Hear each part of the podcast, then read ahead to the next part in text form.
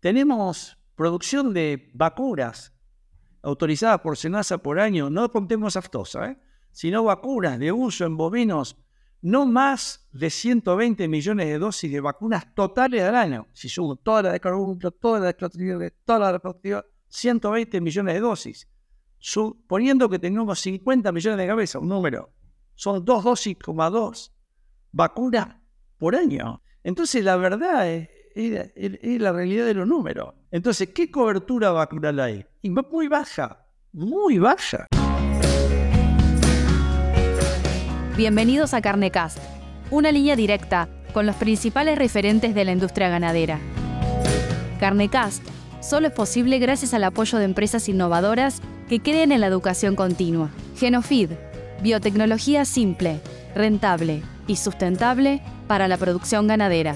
Provimi Cargill, 35 años de experiencia en nutrición animal. Síguenos en redes sociales y Spotify para tener acceso a información de calidad, continua y de acceso gratuito.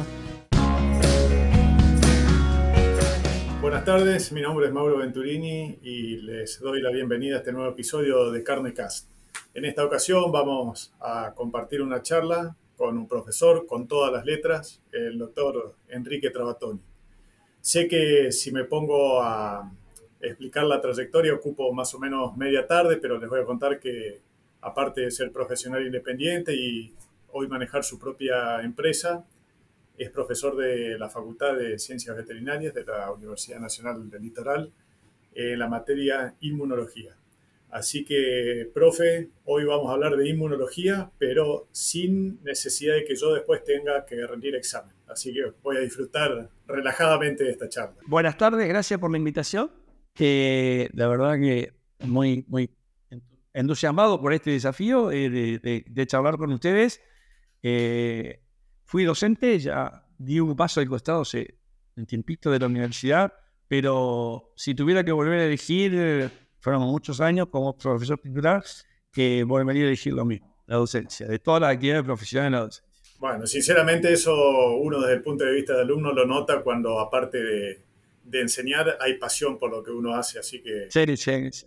ojalá algún día, algún día tome la decisión de, de volver a las aulas porque la experiencia que tuve yo personalmente fue muy buena y, y aprovecho esta oportunidad para agradecer porque realmente lo disfruté y aprendí. Aunque sé que no es suficiente, pero me di cuenta que aprendí mucho. Gracias. Profe, eh, entre, otras, entre otras cosas, eh, sé que durante mucho tiempo, no sé si actualmente, eh, asesoró al Colegio Médico Veterinario, otras instituciones en cuanto a políticas sanitarias. Entre ellos recuerdo que con una impronta muy fuerte en la Federación Veterinaria Argentina. Así que conocimiento de inmunología y el punto de vista global de la situación inmunológica creo que la tiene más que suficiente. ¿Cómo estamos desde el punto de vista inmunológico en las enfermedades de los bovinos, sobre todo de carne, en general en Argentina? Las cuatro o cinco enfermedades más importantes, entre las cuales desde ya me anticipo, porque después lo vamos a, tocar al tema, fiebre aftosa, por supuesto. Está Argentina tiene una situación geográfica importante a destacar. Estamos en el sur, sur, sur del mundo.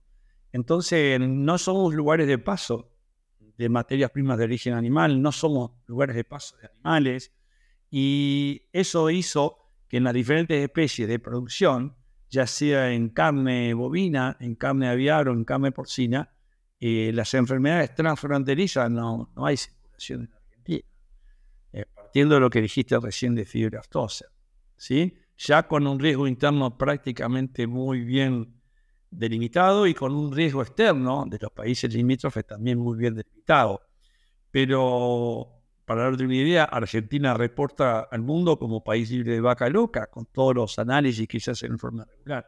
O sea que las enfermedades transfronterizas, eh, Argentina las tiene muy bien controladas por su posición geográfica y por el trabajo del Servicio Nacional y de los eso con respecto a las enfermedades que hoy, si se entraría en Argentina, harían que quiebre el sistema de producción de carne, ¿sí? ya sea el porcentaje va para exportación y bajarían rotundamente Ahora bien, internamente ya cambia la cosa con respecto a las enfermedades que afectan a la producción y a la reproducción. Ahí sí ya es otro es el, el porque Argentina tiene un muy buen diagnóstico de enfermedades, tiene un laboratorio muy capacitado para el diagnóstico de enfermedades, eh, tiene muy buena cobertura de, muy buena producción de calidad de biológicos en Argentina, pero la implementación de la tecnología va a nivel de la producción eh, primaria va muy lenta. Muy bien. ¿Alguna causa que, que, vislumbren sobre el motivo de esa falta de implementación tecnológica que la vemos no solo en la parte sanitaria, también en reproducción? Yo creo que en nutrición tal vez lleva a la vanguardia de que como que hay alguna tecnología nueva y se la incorpora más rápido. Pero en cuanto a lo sanitario. Mira, me llama la atención profundamente porque la avicultura, en la avicultura nos enseñó a, a la producción intensiva y al uso de biológicos y a la bioseguridad pero estoy hablando de la década del 90 en adelante. La producción de porcinos es exactamente igual, ¿sí? En aquella producción en granjas mayores a 200 o 400 madres. Hoy el 60% de los campos de Argentina son establecimientos menores a 300 vacas. ¿sí? Ahí creo que está el, problema. Entonces no se tomó conciencia de la bioseguridad y no se tomó conciencia del uso de biológicos. Entonces vos decís, Enrique, ¿por qué? Eh, y qué sé yo, tenemos producción de vacunas autorizadas por Senasa por año, no contemos aftosa, ¿eh? sino vacunas de uso en bovinos, no más de 120 millones de dosis de vacunas totales al año. Si sumo toda la de carburo, toda la de toda la de 120 millones de dosis. Suponiendo que tengamos 50 millones de cabezas, un número, son dos dosis, dos vacunas por año. Entonces la verdad es, la realidad de los números. Entonces, ¿qué cobertura vacunal hay? muy baja, muy baja. Si se están poniendo dos a tres dosis por animal y por año. Uh, tenés 22 millones de carne. No creo que se vendan en Argentina más de 12 millones de dosis reproductivas. Inentendible. Uh, Vacuna de carbunclo, se tendrían que vacunar los 50 millones de, animales en Argentina. Una vacuna que vale centavos de dólar, centavos. Entonces la transferencia de tecnología sigue muy lenta. No así en los establecimientos grandes, de más de 500 madres por arriba, y más en la provincia de Buenos Aires. Y eso tiene relación directa con los terneros detectados cada 100 hembras Hoy Argentina sigue en 62 terneros, 63 terneros 100 hembras. ¿Qué sé yo? Me va por ahí. El raspaje de los toros, con toda la tecnología en nuestro laboratorio, en Esperanza, tenemos, en el nuestro, tenemos PCR en tiempo real, unos equipos terribles para trico y para campi. En la provincia de Santa Fe hay 100.000 toros, 120.000 toros. No creo que se raspen más de 25.000. Y estamos hablando de eso. Entonces, me parece Igual me gustaría ver los relevamientos últimos de cómo se tacta en Argentina y qué porcentaje de vacas se tacta. Ya te di tres elementos. Cobertura vacunal, prevención por rapaje de toro y tacto.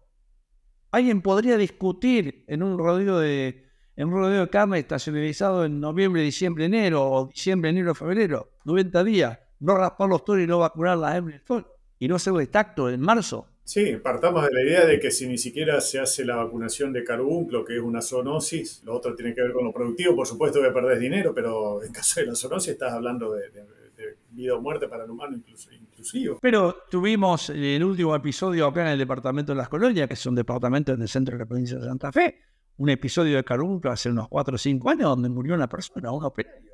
¿Qué sé yo? Por eso digo, eh, Argentina tiene todo para romperla, pero ¿por qué no se da ese paso que se dio en la agricultura, ¿por qué no se da ese paso que se dio en, en porcino? Se tiene que, nos merecemos dar ese paso. Tenemos todas las herramientas, Mauro. Profe, eh, si bien estamos hablando de producción de carne, pero solo para comparar, ¿en leche la transferencia de tecnología también es tan demorada o hay un poco más de incorporación a la tecnología que encarne?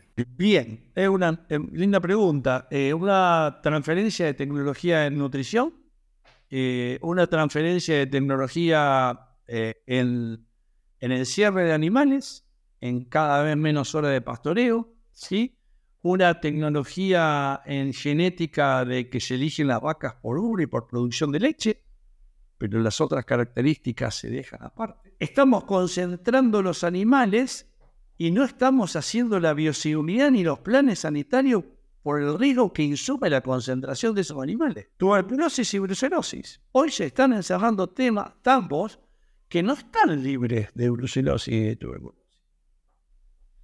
¿Te imaginas cuando eso se concentra? La posibilidad de tener más gérmenes por unidad de superficie y el desafío de los animales hace que la posibilidad de tener enfermedades mayor. Entonces, sí hay mayor tecnología, pero no se tomó conciencia de lo que significa hoy poner las vacas encerradas. Es más, yo te diría que a nivel, yo tendría que volver a estudiar en la universidad de vuelta, con las patologías que se encuentran hoy día. Encontrar, claro, encontrar criptosporidium en, los terneros, encontrar yarvia, yarvia en los terneros, yarvia en donde tenés una altísima mortalidad de, hembras en los 0,21 días de la, en la crianza artificial. La pregunta mía viene porque normalmente uno asume de que en cuanto a incorporación de tecnología, la lechería está unos 7, 10 años adelantado respecto de la carne, pero es cierto y lo desconocía totalmente. En reproducción seguro, en nutrición seguro, en características, en características edilicias de los establecimientos seguro, en el confort de la vaca seguro en la producción individual ni lo dudes. Si tenemos menos vaca y más producción. Eso no, lo puedo dudar. El tema, ¿a qué costo? ¿Cuánto duraban las hembras antes y cuánto es la, cuánto es la reposición de ahora? Las enfermedades, la leucosis ensótica, la diarrea viral la micotoxicosis, son tres enfermedades que producen inmunodepresión. Las tres. Micotoxicosis, diarrea viral bovina y leucosis bovina ensótica.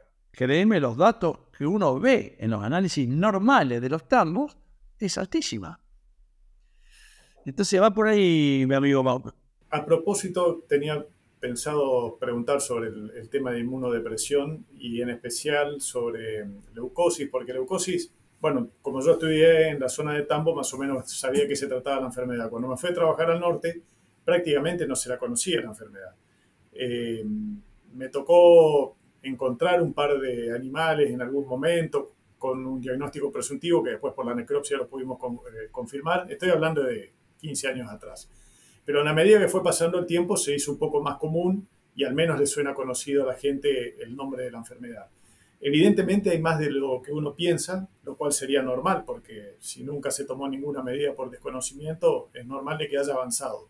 ¿Tienen alguna casuística de cuán avanzado está y ¿cuánto estaría pegando la inmunodepresión, especialmente leucosis? Yo creo que... Digo leucosis por el tema de la vacuna, después hablemos de, de bebé. Hablamos de la vacuna de leucosis, si quieres. Eh, yo creo que la leucosis en tambo eh, está mm, así, cuando nosotros empezamos a trabajar en leucosis hace muchísimos años atrás, Mauro, eh, era el 20%, el 25%, el 15% de los tambos que tenían uno más animales con leucosis.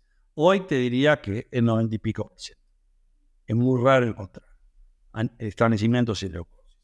Y a su vez, con una prevalencia dentro del establecimiento muy alta. No así en cría. En cría se desconocía la enfermedad hasta que nos pusimos a trabajar hace unos 10 años y más en el norte. Hicimos un trabajo con el IL Tallar de Conquista y en Garabato específicamente, eh, en toda la cuña boscosa. Y la verdad que los resultados que encontramos fueron alarmantes hasta vimos en esa cuña boscosa que una cabaña que eh, de esa zona local, chiquitita, que abastecía de tono a productores muy chicos de la zona donde vos estabas, Mauro, que tenía una prevalencia altísima de leucosis, sin saberlo. El error de la leucosis es que vos transmitís dos cosas cuando vendés reproductores con leucosis. Vos transmitís la enfermedad, pero transmitís también la susceptibilidad a la enfermedad. ¿Se entiende? Nosotros cuando la incorporamos en Argentina y la, diseminamos en la época del 90, con toda la genética importada, se importó la leucosis como enfermedad, pero se importó lo más grave, es la genética susceptible a la enfermedad. Hoy la cría es una enfermedad muy importante. ¿Qué ocurre? Estamos nada que ver con la lechería. Hoy creo que si la, cría argentina pone un freno de mano y dice, che, vamos a ponernos a trabajar en leucosis, se pueden lograr muy buenos resultados muy buenos resultados. Pero hay que ponerse a trabajar. Y es una enfermedad que solamente el 15%, el 20% muere de linfosarcoma por año, tal vez menos, menos del 10%, pero los animales están infectados hasta en un 60%, no están un 90%, eso tiene inmunosupresión, tiene leucemia, el 30% de ellos. Provimi Nutrición Animal pone a tu alcance tecnología e innovación, soluciones nutricionales completas y consultoría profesional para maximizar el retorno de tu inversión. Provimi es Cargill Animal Nutrition and Health. ¿Cuáles son las estrategias prácticas que tienen para un campo que tiene una prevalencia muy alta y quiere bajar un poco esa prevalencia para convivir con la enfermedad? Porque obviamente no se puede matar todo a matadero. En cambio, primero saber si tengo, en segundo lugar saber cuánto tengo y, empezar a trabajar en reposición con animales libres de leucosis, porque los animales con leucosis hay que eliminarlos por dos motivos, porque contagian, por iatrogenia, pero también porque se transmite la susceptibilidad a la enfermedad. Ni hablar los toros positivos de leucosis, eso hay que eliminarlos, los primeros que hay que eliminar, porque toda su descendencia es susceptible. Y después esperar que avance el, eh, el, tema de la vacuna de leucosis de INTA y Castelar, en donde, creo que si la tomaría un laboratorio privado para reproducción de escala, se podría tener una herramienta a nivel mundial muy buena. Y el otro punto, la otra línea de investigación, el, que creo que la siguen haciendo en la facultad de la Universidad del Centro de la Provincia de Buenos Aires, es estudiar semen que transmita resistencia. O sea, vuelvo a repetir, saber qué tengo, cuánto tengo, si la prevalencia es baja Normalmente el animal con leucosis se contagia en el momento del primer parto, o sea que la recría normalmente tiene mucho menos leucosis que los animales adultos. Entonces se puede trabajar y se puede trabajar en genética, estudiar las pajuelas de semen, semen que transmite resistencia, pero también tengo mucha fe en el trabajo de la doctora Trono y de Inta Castelar en adelante con respecto a la ¿Tienen alguna, sé que por ahí es muy exigente mi pregunta, pero ¿alguna idea de, fecha de año para el cual puede llegar a estar lista, al menos la tecnología? Yo sé que la producción y la comercialización después llegará La tecnología ya está, ¿eh? La tecnología ya está, sí, sí, Karina Trono y su equipo ya lo presentaron, ya está. Se, las pruebas de campo se hicieron en INTA Rafaela, ¿sí? Eh, no, la tecnología está. En definitiva, es muy similar al concepto macro. Estoy hablando de la vacuna de Marek, los pollos, que es más o menos el mismo virus los pollos, los pollos parrilleros del día de vida o las ponedoras se las infecta con el virus de Marek vacunal, el virus de Marek eh, ocupa todos los receptores y cuando entra el Marek patógeno de campo no puede ejercer la enfermedad. Acá sería lo mismo, es una infección controlada cuando nace el animal por una vacuna viva. Bueno, una buena noticia, ojalá que pronto esté disponible y que la gente incorpore la tecnología, ¿no? Perdón, en cría específicamente, Mauro, se puede comenzar a trabajar sin la vacuna ya. Ya hay que ponerse a trabajar. Sí, sí, obvio, con el diagnóstico, sabiendo que hay mucha prevalencia, me imagino que habrá avanzado muchísimo y ahí debe estar jugando mucho también el factor del que hablábamos hoy, de que si bien en cría no se está confinando como está ocurriendo en leche, hay una mayor densidad poblacional. Entonces, también la transmisión de este tipo de enfermedades, yo creo que de alguna manera se ve facilitada o por manejar mayor cantidad de animales por cada, cada operario o por estar compartiendo espacios físicos juntos, depende de cada tipo de enfermedad, ¿no? Y fundamentalmente por la heterogenia de caso de leucosis, sí. Obviamente, por eso digo, un operario que antes manejaba 100 animales cometía iatrogenia con 100, hoy tal vez está manejando 500. Sí, sí. Pasamos a la otra, DBB cómo estamos con DBB, que a mi humilde entender era responsable directo e indirecto de la mayor cantidad de, abortos en, el barrio donde yo estaba. ¿no? Mira, es una buena pregunta. Yo creo que la diarrea viral bovina es una enfermedad que está en el foco a nivel mundial, no tanto por la reproducción, sino por la inmunosupresión que produce. En el caso, en el caso eh, que estamos hablando acá, eh, lo que afecta directamente a la reproducción de hecho a la producción. Yo creo que, primero, para mí es la principal enfermedad junto con Neospora, estoy convencido de eso. Eh, en tercer lugar, lejos, rinotraqueitis y infecciosa ovina. Y lo digo siempre, siempre y cuando en los establecimientos no tengamos trigo y campi, no tengamos brucelosis. ¿sí?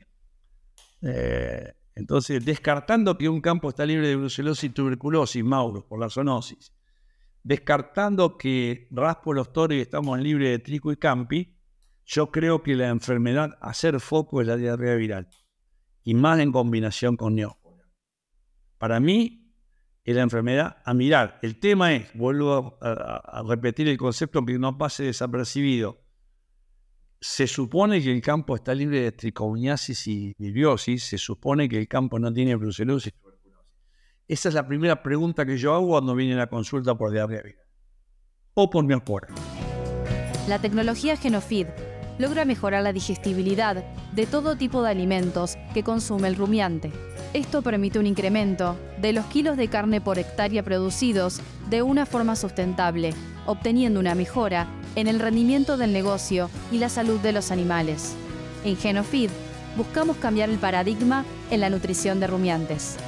La idea de mencionar juntas las dos enfermedades es porque tienen algún tipo de sinergismo o porque una facilita la otra. Mira, la verdad que no, no, no, no te lo puedo decir porque lo desconozco. Lo que sí sé los análisis que nosotros hacemos. Nosotros hacemos cero comparación, no cero conversión en el laboratorio sobre comparamos el mismo número de muestras de vacas abortadas y de vacas paridas normales. ¿sí? Cuando hay un problema de, de no preñez, tráeme 10 muestras de, animales que hayan mal parido y 10 muestras de animales que estén preñadas normales, que hacemos cero comparación. Cuando llegan las 20 muestras al laboratorio, y 10, ah, hacemos eh, diarrea viral, neospora e IBR por ELISA, hacemos leptospira, hacemos brucela, y con eso hacemos un paneo serológico, pero ahí no incluye trico y campi. quede clarito. No incluye Y Capi. ¿sí? Bien.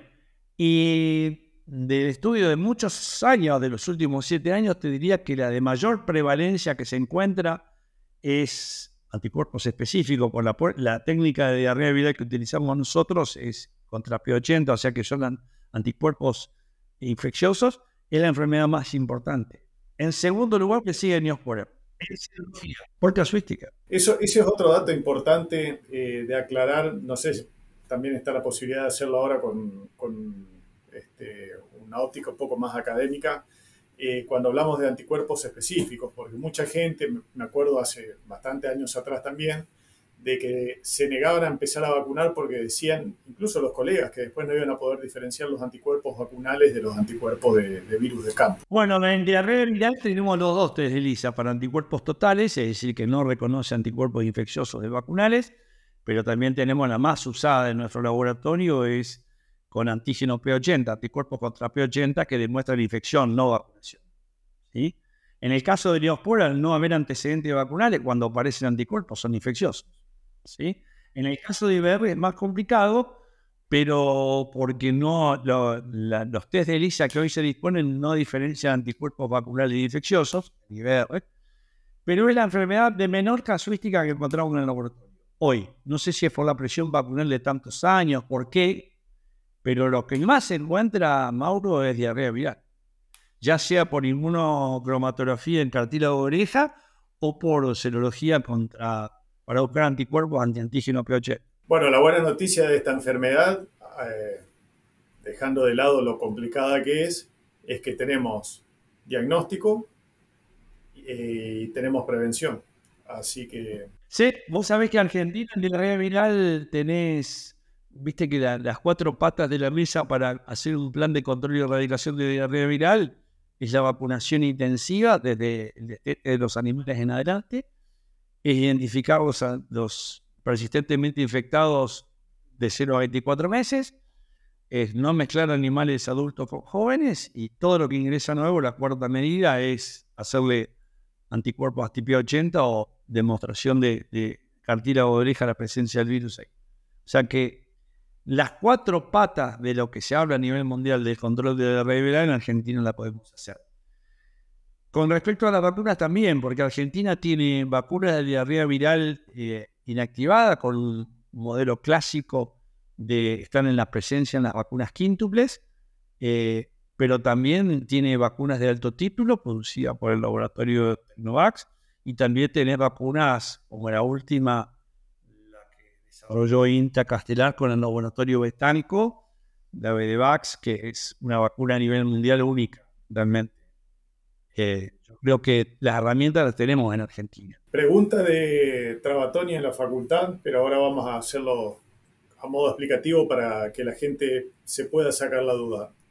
¿A qué edad es conveniente vacunar eh, al ternero, no digo recién nacido, pero que reciba su primera vacunación cuando estamos hablando de un sistema que tiene incorporado el plan vacunal con, con DBB?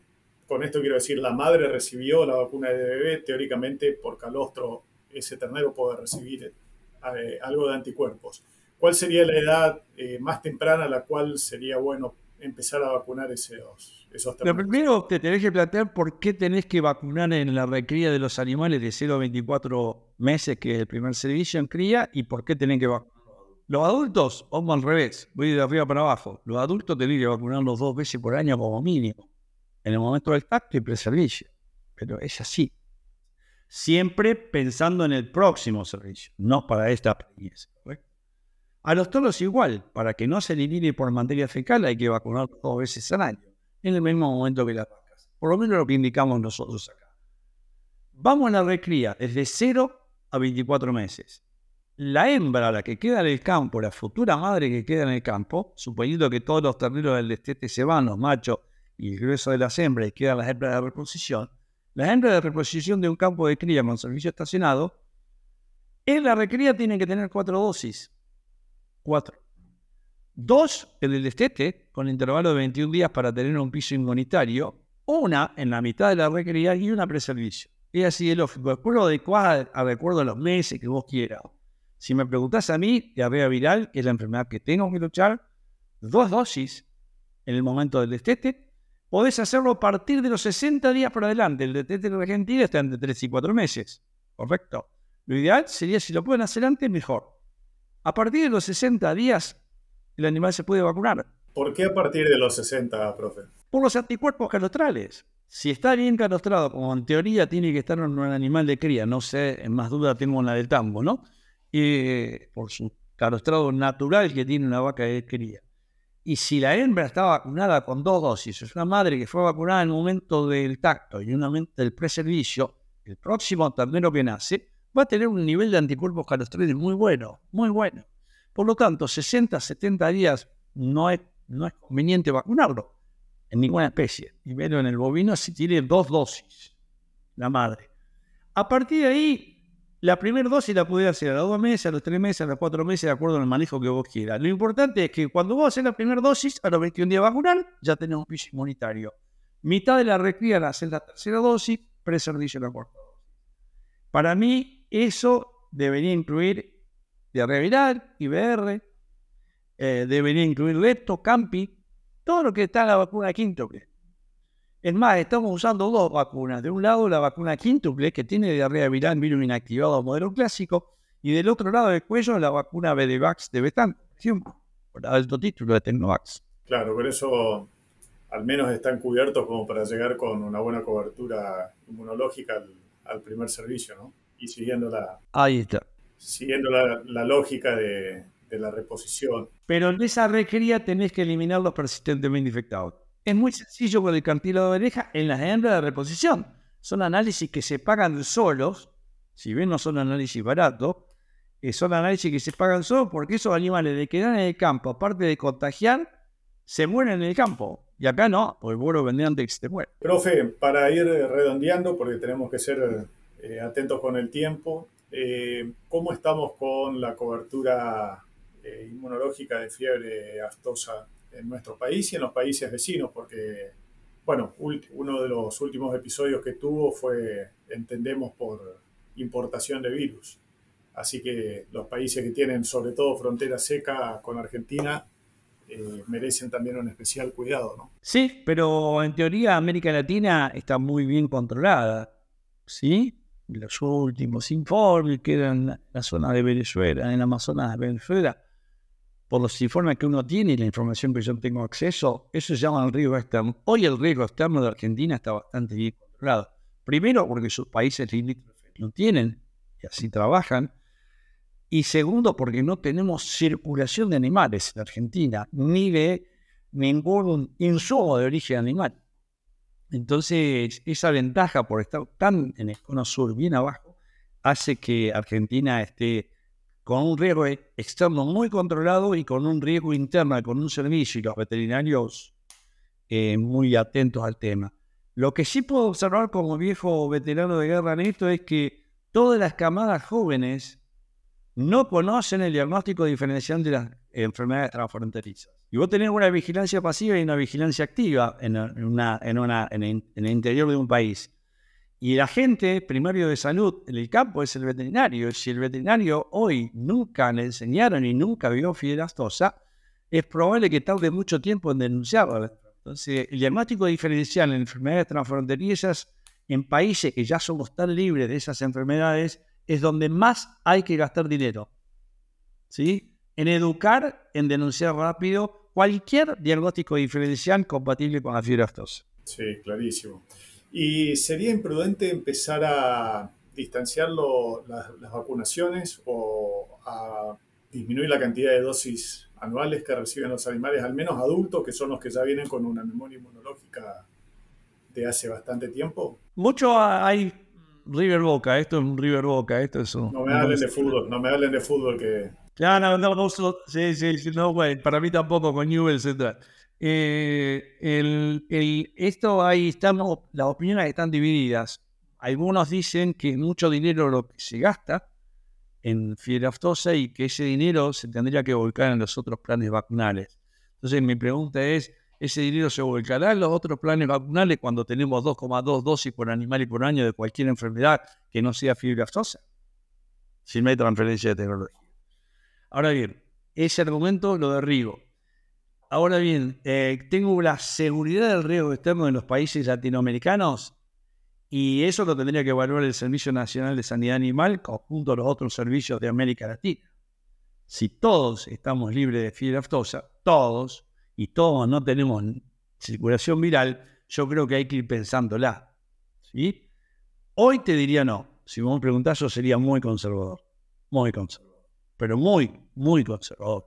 Hoy una dosis sale un dólar eh, de aftosa y 80 centavos una vacuna reproductiva. Argentina debe consumir, hay gente que lo sabe mejor que yo esto, pero debe estar entre 80 y 100 millones de dosis de vacuna antiaftosa por año. 80 a 100 millones de dosis de vacuna antiaftosa por año en dos vacunaciones anuales. ¿Estamos ahí?